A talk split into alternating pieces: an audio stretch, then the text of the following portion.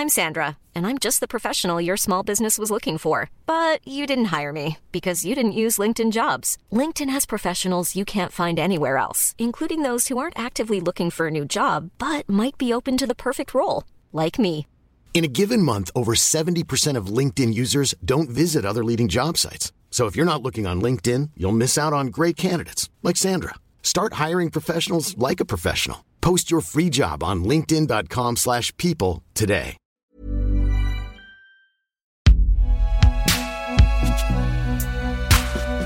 Binge Audio, ça s'écoute partout sur ton application. Oh putain, j'allais dire podcast. Salut les mauvaises personnes. Comment allez-vous ce mois-ci? Moi, je suis ravie de vous retrouver. Et une fois n'est pas coutume, ce mois-ci, je ne vais pas commencer cet épisode par raconter une anecdote de ma vie personnelle. Et non, car pour cette édition de Self-Care Ta Mère, nous allons nous pencher sur l'impact du racisme et des micro-agressions sur la santé mentale des personnes racisées. Donc je vais me taire et écouter. Enfin, je vais quand même poser quelques questions. Et je me permets juste avant que nous commencions une petite incise pour les personnes blanches comme moi qui nous écoutent. Ne zappez pas cet épisode en pensant ne pas être concerné. Déjà parce que c'est notre taf de lire ces bouquins ou d'écouter ces récits, pour devenir de meilleurs alliés ou tout simplement de meilleures personnes. Et aussi parce que chaque expérience humaine est passionnante et peut nous faire grandir. Surtout avec l'invité que nous avons aujourd'hui qui a fourni un travail méticuleux et remarquable sur le sujet. Avec nous pour échanger aujourd'hui, j'ai le plaisir d'accueillir Yaocha Dalmeda. Bonjour. Bonjour Judith. Yaocha, tu es psychologue et autrice du livre Impact des micro-agressions et de la discrimination raciale sur les personnes racisées.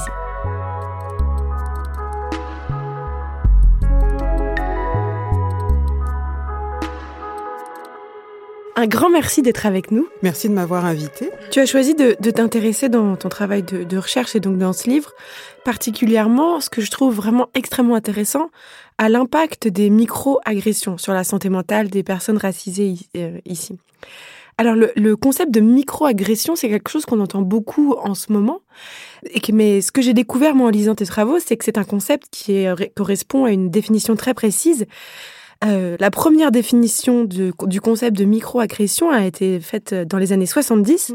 par un psychiatre euh, qui s'appelait euh, le professeur Pierce et qui, euh, on l'apprend donc quand on lit ton livre, on l'a définit comme une action subtile ou une interaction verbale dédaigneuse. Euh, ce mot dédaigneux, je l'ai trouvé extrêmement bien choisi. Est-ce que tu peux nous en dire un, un peu plus sur ce concept de microagression? Alors, euh, microagression, le terme, je trouve, est pas exactement juste. Hein. Alors, il, euh, il euh, représente tout un ensemble de situations. Mais en fait, il a de micro que le nom. Hein, parce que euh, c'est effectivement c'est en opposition à des à des agressions voilà de plus importantes mais en fait microagression ne veut pas dire que la conséquence est minime. Mmh. Voilà. Les microagressions, eh bien, euh, ce sont euh, des incidents euh, qui vont arriver dans le quotidien pour une personne, pas uniquement pour une personne racisée, hein, ça peut être une personne en fait qui appartient à un groupe qui est victime de stéréotypes et de préjugés. Ok Et donc, euh, une personne qui va recevoir des remarques, des remarques déplacées, des remarques euh, qui vont la blesser, des remarques qui vont chercher en fait à euh, indiquer son infériorité supposée. Hmm. Et puis, surtout, les microagressions ne sont pas forcément intentionnelles. C'est-à-dire qu'elles sont rattachées à ce qu'on appelle le racisme ordinaire qui a voilà, été pas mal évoqué dans plusieurs podcasts. Euh, donc, euh, une personne peut, euh, voilà, penser dire un compliment et puis, en fait, c'est une microagression, par exemple, quelque chose, ah ben, t'as le nez fin pour une noire. Censé être un compliment, je suis censée être contente, et puis, paf, derrière, Bien en sûr. fait, il y a des stéréotypes, des clichés, où Euh, voilà. euh, ah, bah, D'ailleurs, tu, tu nous expliques toujours dans, dans tes recherches que ça a été la- le concept de microagression a été aussi euh, de- affiné en 2018 Mhm. par l'université de Durham en divisant en trois catégories euh, justement ces microagressions racistes. Oui. Euh, Il y a la première catégorie des micro-assauts. Ouais. Alors là, c'est quand c'est intentionnellement biaisé, qu'on veut faire du mal avec une insulte. Mm.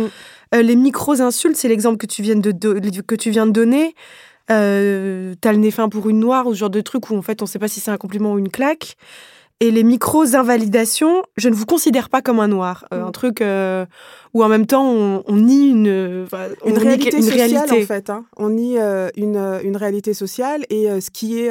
et tout, en fait, qui est toutes les expériences qui s'accompagnent du fait d'avoir ce phénotype qui est d'avoir la peau la peau noire alors la peau noire et en plus là faut préciser hein, et en étant d'origine lointaine ou récente africaine parce qu'il y a des Indiens en Inde qui ont la peau noire Et parmi ces micro-agressions, est-ce qu'il euh, y en a certaines qui, selon toi, euh, selon toi, en tant que psychologue, sont plus douloureuses que d'autres ou est-ce que toutes elles font autant de dégâts? Alors là, euh, justement, en tant que psychologue, je vais vous dire que ça va dépendre de la façon dont la personne la reçoit. Ça va dépendre du vécu subjectif de la personne. Par contre, ce que je sais, c'est que l'accumulation de micro-agressions, euh, ça, effectivement, ça amène à euh, des, euh, oui, des dégâts en termes d'estime de soi, et ça peut aussi amener vraiment à des troubles psychiques, voilà, à de la dépression, à de l'anxiété. et, et quand vraiment c'est et soit sur une base quotidienne très régulière et ou euh, des choses, des, des micro-agressions euh, dont l'intensité est forte, eh bien ça peut mener carrément à un syndrome de stress post-traumatique qui est euh, un petit peu le, le méga max des troubles anxieux euh, et qui a été euh, voilà beaucoup étudié, notamment découvert par exemple chez les soldats au retour euh, de la guerre. Donc on a du mal à imaginer que des microagressions peuvent amener à un état psychique qui est le même que des soldats qui ont vécu la guerre. C'est la, la répétition, j'imagine, ça devient une- comme un phénomène de harcèlement qui s'arrête jamais. Je ne sais pas si j'utiliserais euh, le mot euh, harcèlement. En tout cas, euh, les microagressions, ce qui fait qu'elles ont un impact si fort, c'est que en fait, elles se retrouvent dans tous les domaines de la vie. C'est-à-dire qu'on peut euh, en recevoir bah, à la boulangerie, on peut en recevoir à l'école, au boulot, euh, chez le médecin. Euh, c'est ça en fait. Donc le harcèlement, c'est les mêmes personnes qui vont continuellement avoir des comportements agressifs et violents envers une cible ou des Mhm. cibles. Or là, c'est pas unique, c'est pas les mêmes personnes que, euh, je sais pas moi, si euh, Gaël, qui est une personne racisée, euh, quand Gaël, euh, voilà, va juste vivre sa vie, vivre sa vie, ce sont pas les mêmes personnes qui vont euh, sans cesse lui lui dire des choses qui vont, qui vont la blesser, ou alors avoir des attitudes, des regards. Donc non, je ne mettrai pas le mot harcèlement. Si, si j'ai bien compris ce que, ce que tu dis, c'est le côté aussi où on ne sait pas d'où ça peut arriver. Donc on on peut pas non plus décider de plus voir telle personne, par exemple, qui serait harcelante ou désagréable, parce qu'on peut pas vivre sa vie sans aller à l'école, sans aller dans la boulangerie, sans aller chez le médecin. C'est un Mm. peu tout le temps là et on sait jamais quand est-ce que ça va arriver à nouveau. Oui, tout à fait. Et la microagression, elle a de particulier que elle nous prend au dépourvu. Elle nous prend au dépourvu souvent. Bon, il y a des fois où il est possible de sentir un peu le vent venir. hein, mais, euh, mais la plupart du temps, elle prend au dépourvu et du coup, euh, elle saisit la personne. Et, euh, et beaucoup de personnes ben, ne savent pas quoi répondre. Euh, sauf si elles ont fait un certain parcours, euh, qu'il y a une prise de conscience, qu'elles se sont entraînées. euh, et, et tutti quanti. Mais sinon, c'est ça, c'est un saisissement et puis pas de réponse. Et ça peut, après, euh, conduire à euh, ce qu'on appelle des ruminations, à savoir le fait de repenser à la situation, euh, se dire, oh là là, j'aurais dû répondre ci, répondre ça, et, repenser sans cesse. Et d'ailleurs, ce sont ces ruminations aussi euh, qui peuvent euh, aboutir à quelque chose euh, de plus, de, de, de, de plus grave euh, qu'on verra plus tard, qui est aussi la question du, du trauma racial, le fait que les micro-agressions, en fait, on reste avec. C'est très intéressant ce que tu dis parce que dans, ton livre, tu donnes l'exemple d'une personne euh, qui dit je, laisse couler mmh. les remarques, les microagressions, etc. Et je crois que en fait, c'est impossible de toujours laisser mmh. couler. Ça a toujours un impact, ou alors ça demande tellement d'énergie psychique de mmh. d'essayer de laisser couler ou de s'auto-convaincre que non, ça nous fait pas mal. En fait, ça, ça coule jamais vraiment, non? Euh, oui, euh, effectivement, c'est très dur de laisser couler. Euh, alors, ça peut être, quand on dit je laisse couler, ça peut être je ne vais pas réagir. Mais en fait, je laisse couler, ça ne veut pas dire je ne suis pas atteinte mmh par ça. C'est je ne vais pas réagir, je ne vais pas en rajouter, euh, je vais passer mon chemin, mais je suis quand même euh, impactée. Ou alors je laisse couler parce que c'est dans un contexte professionnel et que euh, si à chaque remarque que je fais, eh bien, on va se dire que vraiment je suis pas marrante, que je suis parano, il y a aussi ça. ou alors avoir peur de, de tomber aussi dans, le, dans le cliché de la angry black woman ou le angry black man. C'est-à-dire la personne qui va relever chaque micro-agression finalement est perçue comme elle étant euh, quelqu'un euh, d'insupportable, de parano, qui est en colère, qui en fait fait d'un truc minime toute une montagne, qui n'est pas gérable. voilà. Donc, en fait, répondre à un prix.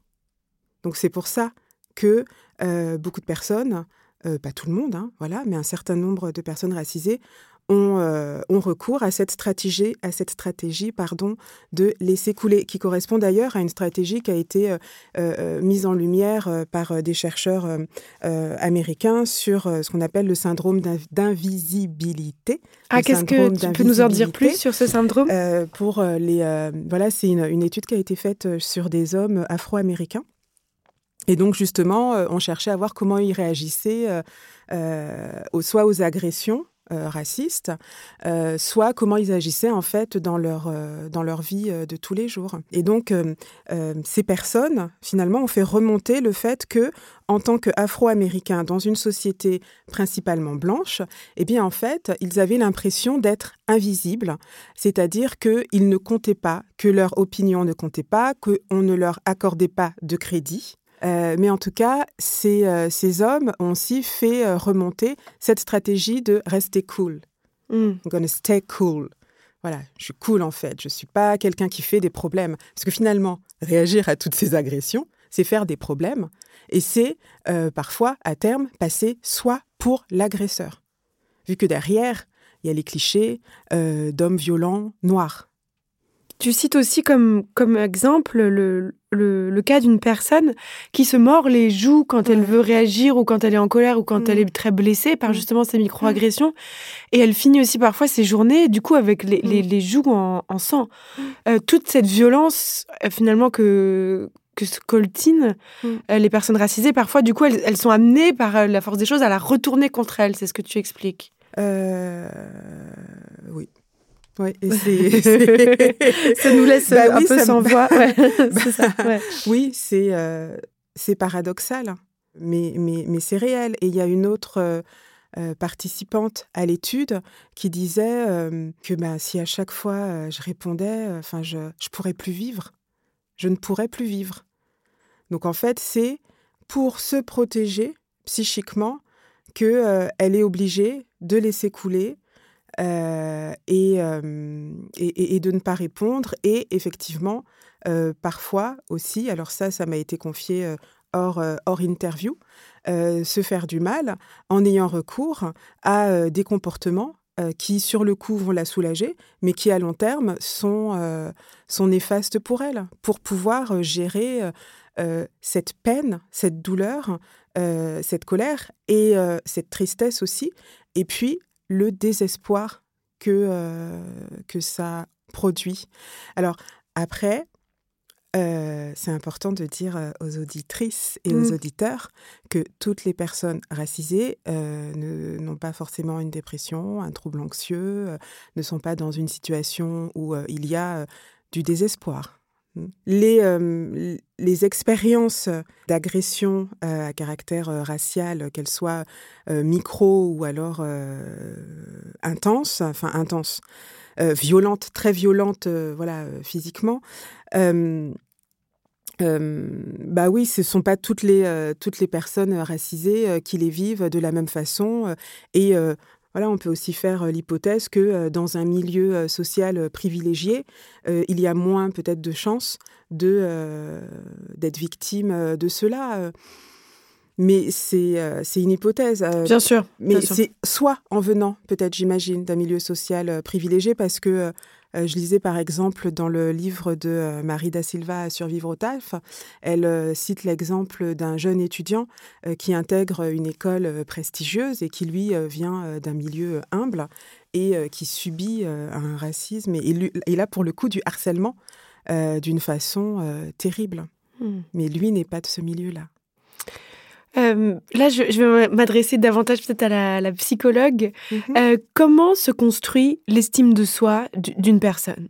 L'estime de soi, ça se construit en rapport aux autres, tout comme mon identité se construit en rapport aux autres. Alors, donc, euh, ça se construit dès l'enfance, dans ce que vont me renvoyer les autres de ce qu'ils perçoivent de moi, de leur attitude, de leur comportement avec moi des paroles qu'ils vont avoir avec moi. Donc ça, ça démarre dans le noyau familial. Et puis, eh bien, l'enfant grandit et va à l'école et ensuite commence à intégrer d'autres institutions. Et là aussi, cet environnement va contribuer à la construction de son estime de soi. Euh, donc, la suite de cette question, c'est que si je suis dans un environnement qui me renvoie sans cesse des messages négatifs, qui me dévalorisent, eh bien, ça va impacter mon estime de soi, qui me dévalorise moi ou qui dévalorise les personnes de mon groupe. C'est pas uniquement euh, moi en tant que personne. Oui, c'est pour ça qu'à chaque fois que, par exemple, il y a une polémique euh, raciste dans les médias, c'est une insulte, en fait, où ça peut avoir un impact. Euh, sur toutes les personnes, pas que sur les personnes enfin, concernées dans cette polémique. Hmm. Alors, je ne sais pas si c'est la polémique, là-dessus, je ne peux pas vous répondre. Mhm. Par contre, je sais que des images, voire des images de violence à l'égard de personnes de son propre groupe, oui, ça, ça impacte euh, négativement et ça peut aussi euh, participer des facteurs qui amènent à du traumatisme. Euh, ce qui est intéressant aussi encore dans ton ouvrage, ce que tu décris, ce qui est très pernicieux avec les micro-agressions, mhm. c'est que beaucoup des personnes que tu as interrogées, rencontrées, ou en tout cas dans les travaux que tu as consultés, euh, décrivent qu'elles se sentent agressées, puis après, tout de suite après, vient un autre mouvement qui est celui de douter de sa propre perception. Et euh, tu cites une personne, alors je ne je veux pas répéter ces mots mhm. exactement, mais elle dit À moins qu'on me traite de sale, haine, etc., je me demande toujours si c'est pas moi qui suis parano. Et c'est vrai que, du, enfin, on comprend à quel point c'est la double peine, en fait. Parce que déjà, euh, tu, tu, es agressé, tu te sens agressé par quelque chose. Et ensuite, tu t'auto-gaslight, presque en mmh. te disant, mais non, t'es parano, etc. Mmh. Enfin, on comprend que ce cheminement de pensée, euh, répété plusieurs fois par jour, peut-être, ou tous les jours, mmh. euh, c'est un c'est un, fardeau, quoi. Oui, c'est la charge raciale. Et oui, c'est c'est vraiment un fardeau. C'est épuisant. Et si cette personne à ce mouvement de recul en se demandant mais c'est peut-être moi euh, qui vois là quelque chose qui n'y est pas, c'est parce que justement il y a tout un discours ambiant qui a pu l'emmener à avoir cette réflexion-là. Les fois où peut-être elle a exprimé euh, le fait d'avoir euh, été agressée pour qui elle était, ce qu'elle était, et qu'on lui dit mais non. ou t'es sûr Ouais, voilà. ça, t'es pas un peu... ouais. Voilà. T'es pas un peu parano ce, genre de, ce genre de phrases qui sont en fait euh, extrêmement hum, dangereuses, quoi. Oui, tout à fait. Tout à fait. Et euh, pour euh, justement en revenir à ces microagressions, il y a des microagressions qui vont être isolées. Ok, ça, voilà, ça arrive comme ça de façon épisodique. Et puis il y a celles qui sont quotidiennes, et c'est celles-ci en fait qui vont avoir, enfin quotidiennes euh, dans le quotidien, on va mhm. dire. Ok, euh, c'est celles-ci qui vont avoir euh, un impact vraiment délétère sur la santé mentale et physique. Parce que j'ai pas encore parlé du fait que physiquement, eh bien en fait, le corps il réagit aux agressions, qui sont donc une source de stress. Donc voilà. Être exposé à des sources de stress de manière très régulière, ça, ça peut impliquer davantage de risques de développer des maladies chroniques, cardiovasculaires. tout à fait, tout à fait. Euh, des maladies cardiovasculaires, euh, des euh, ulcères au niveau de l'estomac, des maux de tête, plein de problèmes somatiques, des maladies, vous disiez des maladies chroniques, oui, des maladies avec de l'inflammation. Et, tout ça, ça a été prouvé par énormément d'études. Il y a aussi, euh, donc il y a, je vous parlais des agressions, euh, des micro-agressions à caractère racial qui sont épisodiques, ok, celles qui sont du quotidien, et puis celles aussi qui sont du quotidien du fait de vivre dans une société à majorité blanche en fait. Oui, c'est ce que tu dis dans le bouquin aussi, c'est qu'il n'y a pas forcément des propos ou des gestes qui sont des micro-agressions. C'est par exemple quand on est un jeune enfant racisé de ne se reconnaître dans quasiment aucun livre pour mmh. enfants. Mmh. Rien que ça, ça c'est déjà en fait une, une, micro-agression. Alors je ne sais pas si c'est une micro-agression, mais euh, ça ne permet, ça ne, ça n'aide pas à développer une bonne image de soi. Voilà. Par contre, ce qui peut être euh, ce qui peut être aussi euh, extrêmement euh, douloureux, c'est de ne pas être choisi, euh, voilà, pour, on sait très bien, voilà, les enfants, bah, pas être choisi pour jouer à tel jeu, pour faire partie de l'équipe. Et, en fait, toutes les expériences de rejet liées justement à l'appartenance raciale sont extrêmement douloureuses. Et les, recherches en psychologie ont montré que la douleur liée au rejet social est l'une des plus intenses.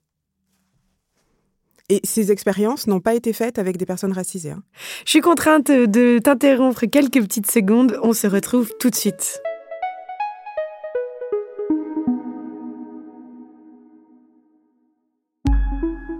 Merci d'être avec nous. C'est toujours Self-Care.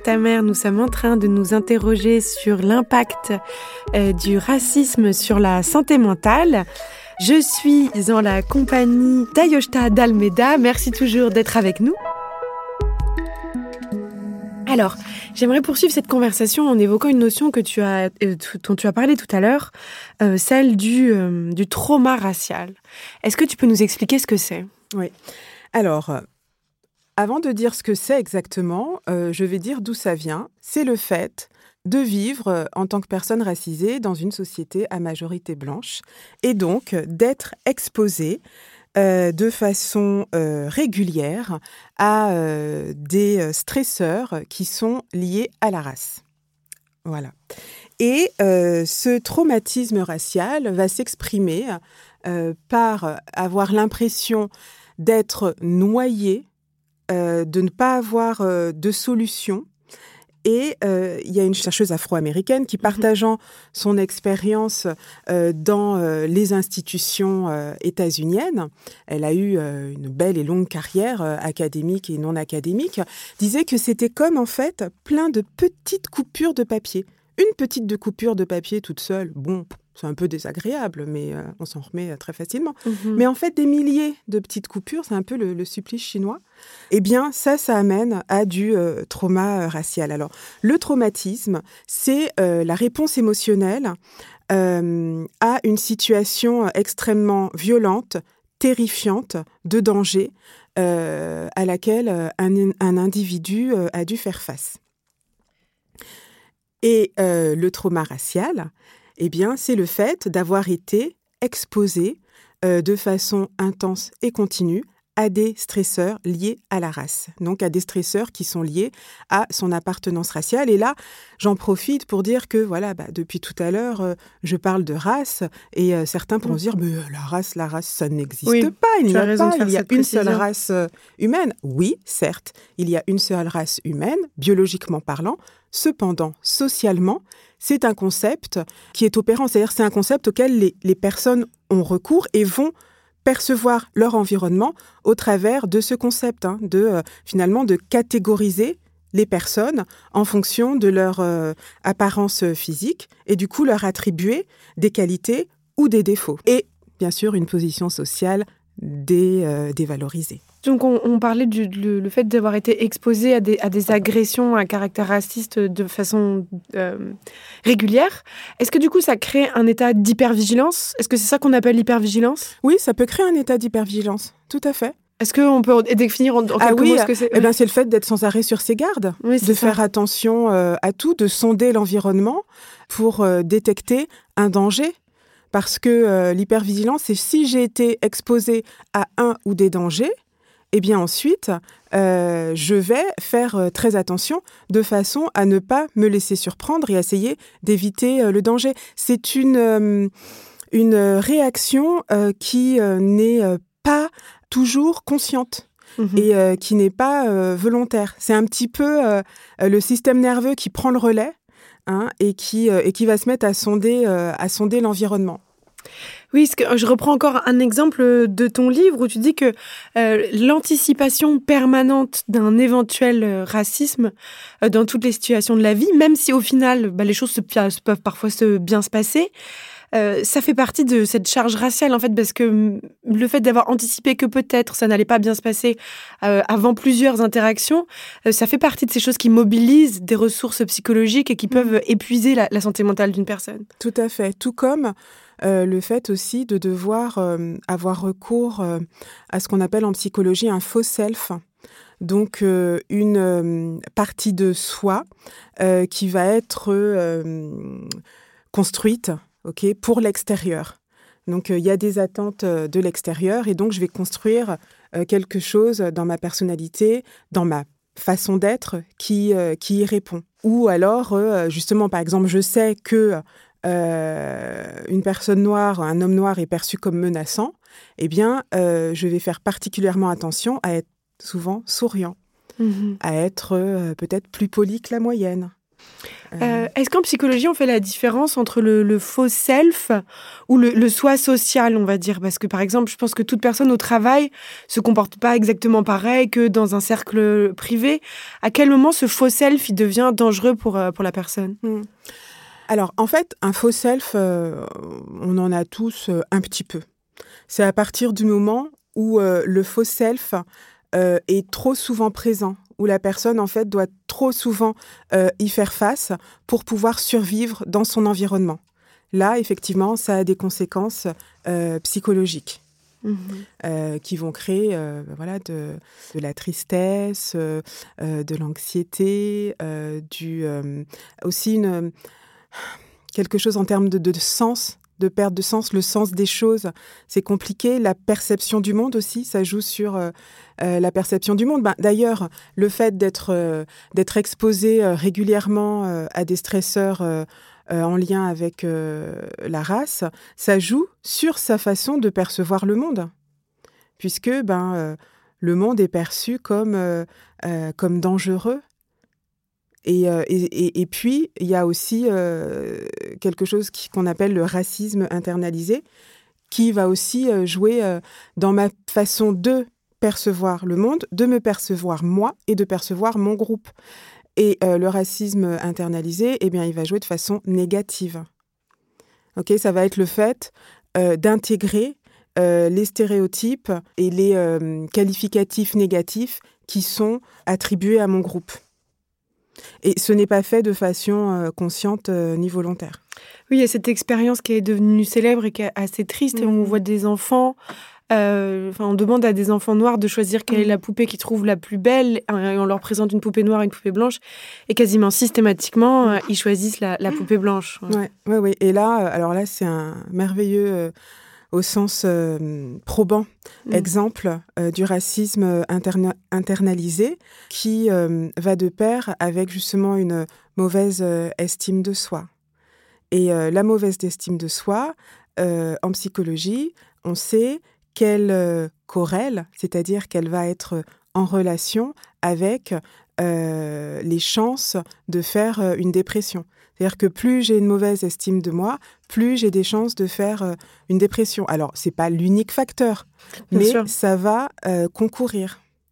Et alors, comment peut-on faire ou comme parce que quand on prend, quand on imagine qu'on ressent un stress post-traumatique, par exemple, si on revient d'un pays en guerre, on mhm. imagine que si on, est, si on arrive à sortir du pays en guerre, etc., le temps, la thérapie, euh, l'amour peut peut-être aider à, surmonter cela. Mais quand on vit dans une société où on sait aujourd'hui que bah, les micro-agressions racistes, hélas, sont pas, enfin, vont pas s'arrêter demain, euh, comment on peut vivre sans justement trop souffrir? Alors, je m'y suis pas encore complètement penchée, puisque d'abord, il fallait démontrer et prouver l'impact du racisme sur la santé mentale. Mais oui, c'est compliqué c'est compliqué de rester dans un environnement hostile et agressif parce que vous parlez d'une personne qui euh, a réussi à sortir euh, du pays en guerre. Oui. voilà. voilà non. Nous autres personnes racisées, euh, nous restons ici. Alors, il y a quand même des pistes, des pistes qui, qui sont et au niveau du groupe et au niveau individuel. Au niveau du groupe, par exemple, des cercles de femmes ou des cercles d'hommes ou des cercles de personnes racisées, en fait de personnes, mhm. un entre-soi voilà, un entre-soi euh, où euh, les personnes vont pouvoir déposer leur expérience, euh, bénéficier du soutien du groupe, de la bienveillance du groupe, un espace en fait, un espace de sécurité et un espace où aussi pourront être partagés des tips sur comment, par exemple, gérer l'anxiété avec... il y a beaucoup de choses qui passent par le corps. Euh, par euh, la respiration, par exemple, des techniques de respiration, euh, des espaces où là, il est possible de passer le message que bah, la psychothérapie, ça aide aussi pour aider à se remettre de traumatisme. Et surtout, il y a quelque chose qui serait vraiment à mettre en place, c'est au niveau de la formation des soignants. Mmh. les former sur l'impact du racisme, sur qu'ils prennent conscience euh, de la situation en fait de vie, de cette expérience de vie, que qu'est-ce que c'est qu'être une personne racisée euh, en France, et que du coup il y a des spécificités, et euh, pouvoir accueillir cette parole, entendre et, savoir que, en fait, comme ça fait partie du contexte de vie de la personne, par exemple, rechercher s'il y a eu des microagressions à caractère euh, raciste. Former, vraiment former, former euh, les psychologues, euh, les médecins, les psychiatres. Enfin. Oui, parce que tu prends le, tu cites encore un, exemple dans ton livre d'une femme qui va voir une psy en plus, donc qui fait un travail, enfin qui, qui essaie de d'entamer un travail mmh. thérapeutique mmh. et qui raconte avoir dans, dans, sa famille, je crois que c'est son arrière-grand-mère mmh. qui était une esclave et la thérapeute lui répond, oh, on va pas ressasser le passé hein, non plus. Oui, et, alors quand même, enfin, et, ce qui est vraiment scandaleux. Alors déjà, c'est scandaleux, mais d'autant plus que c'était une psychogénéalogiste. Ah ouais, en plus. C'est-à-dire qu'elle travaillait avec les lignées, justement, avec les ancêtres. Donc là, effectivement, peut-être qu'on voit le tabou. Comment réagir, euh, peut-être pour donner des pistes aux, aux, auditoristes, mhm. euh, si on est face à un thérapeute euh, qui comprend pas l'importance de, justement de de toutes ces questions ou qui, ou qui est gêné avec l'idée de parler de questions de race ou, comment faire? Alors on dit que les psychologues euh, ne sont pas censés donner de conseils. Euh, moi je dirais euh, partir. Oui. Partir. C'est pas à la à la patiente d'assumer l'éducation de son thérapeute. donc chercher quelqu'un qui puisse entendre entendre ça et, et surtout parce que là, en fait, euh, la patiente ou le patient va euh, être face aussi euh, justement à ce qu'on appelait les invalidations. Donc, on ne va pas reconnaître son vécu et où on va nier en fait la réalité de ce que la personne a vécu ou alors et surtout qu'en plus en, psychologie à la rigueur la réalité des fois ce qui s'est vraiment passé dans les faits matériellement concrètement c'est pas toujours le plus important, c'est le vécu subjectif de la personne. Donc si la personne, elle dit euh, avoir été victime de racisme dans telle et telle situation, ben, le job du psychologue, c'est de l'écouter et de l'accueillir. Hmm. C'est intéressant ce que tu dis, le, la réalité factuelle, c'est pas forcément le, plus important en, psychologie. Non, non, pas toujours. Hmm. Pas toujours. Après, il est hyper important que les psychologues euh, soient au courant justement de euh, la question du racisme systémique. Hmm. Et aussi euh, de finalement regardent leurs propres préjugés, leurs propres stéréotypes, parce que on, est quand même formé à toutes ces questions. On sait très bien que tout le monde en a. hein, que c'est euh, que l'être humain est, configuré en fait pour mettre entre guillemets des choses dans des boîtes, pour catégoriser, pour pouvoir comprendre son, environnement et évoluer dedans sans à chaque fois appréhender chaque nouvelle information comme comme nouvelle justement et, ce serait épuisant. Donc ok, donc ok, on fait des catégories. bon, eh ben c'est de savoir, de dire ok, il y a ce principe-là. Moi, où j'en suis? Mhm. où j'en suis, quelles sont mes représentations sociales euh, euh, des personnes maghrébines, euh, des personnes asiatiques, des, voilà, des personnes noires, quelles sont mes représentations sociales, comment je me positionne, et puis m'informer sur justement sur cette question euh, du, euh, du, racisme. C'est intéressant ce que tu dis. Je pense que c'est plus fort que nous, presque tout le monde, de parfois faire un peu des raccourcis de pensée sur tel groupe de personnes euh, pour, pour essayer de comprendre un peu où est-ce qu'on habite. quoi. Oui, oui, sur plein de choses, on fait des raccourcis de pensée. Et quelles sont les, les pistes peut-être pour essayer de... Bah, se sentir mieux dans cet univers où on est susceptible toujours d'être l'objet de microagressions? Mhm. Euh, bah, par exemple, il est possible euh, de participer euh, à des groupes de parole. Mhm. je parlais tout à l'heure de l'entre-soi. Donc, par exemple, là, je vais animer un groupe de parole à destination de personnes subissant des discriminations fondées sur l'origine. Donc voilà, c'est. C'est où et quand Alors ça, c'est à Rennes, à partir. Pour nos amis bretons. voilà, du 18 mars. C'est organisé par l'association Déconstruire et euh, ce sera euh, une fois par mois euh, jusqu'en juin. Voilà, pour le moment, à voir si si l'initiative se, se, reproduit. voilà, c'est soutenu. c'est un projet qui est soutenu par la Fondation de France. Et, et, voilà, et cette belle association Déconstruire qui accompagne les personnes minorisées, voilà, et j'aimerais encourager vraiment, s'il y a des, euh, des étudiants, des étudiantes qui nous entendent et qui partent en thèse, d'aller de travailler sur ces questions, voilà, pour qu'il y ait euh, de plus en plus euh, de matière c'est ça, au boulot les thésards, on vous attend. Malgré les conditions hein, de travail des thésards. Ça. Merci beaucoup d'avoir été avec nous, Yaocha d'Almeida. Je rappelle le titre de ton livre, Impact des micro-agressions et de la discrimination raciale sur les personnes racisées. Un grand merci à Charlotte Bex, notre chargée de production, et à Quentin Bresson, notre réalisateur. À très vite les mauvaises personnes. Merci. Merci.